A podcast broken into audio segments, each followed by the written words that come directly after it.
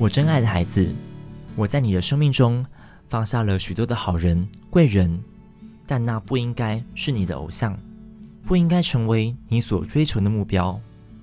亲爱的，要除去三心二意，单单安静在我的脚前。我要医治你，因你是我最挚爱的。给我时间，好让我有机会来拜访你。我已精心为你预备一条通往天堂的美丽路，不可少的只有一件：你的命定、引领、呼召，不在人的分析里，要到我面前得上好的福分。爱你的天赋。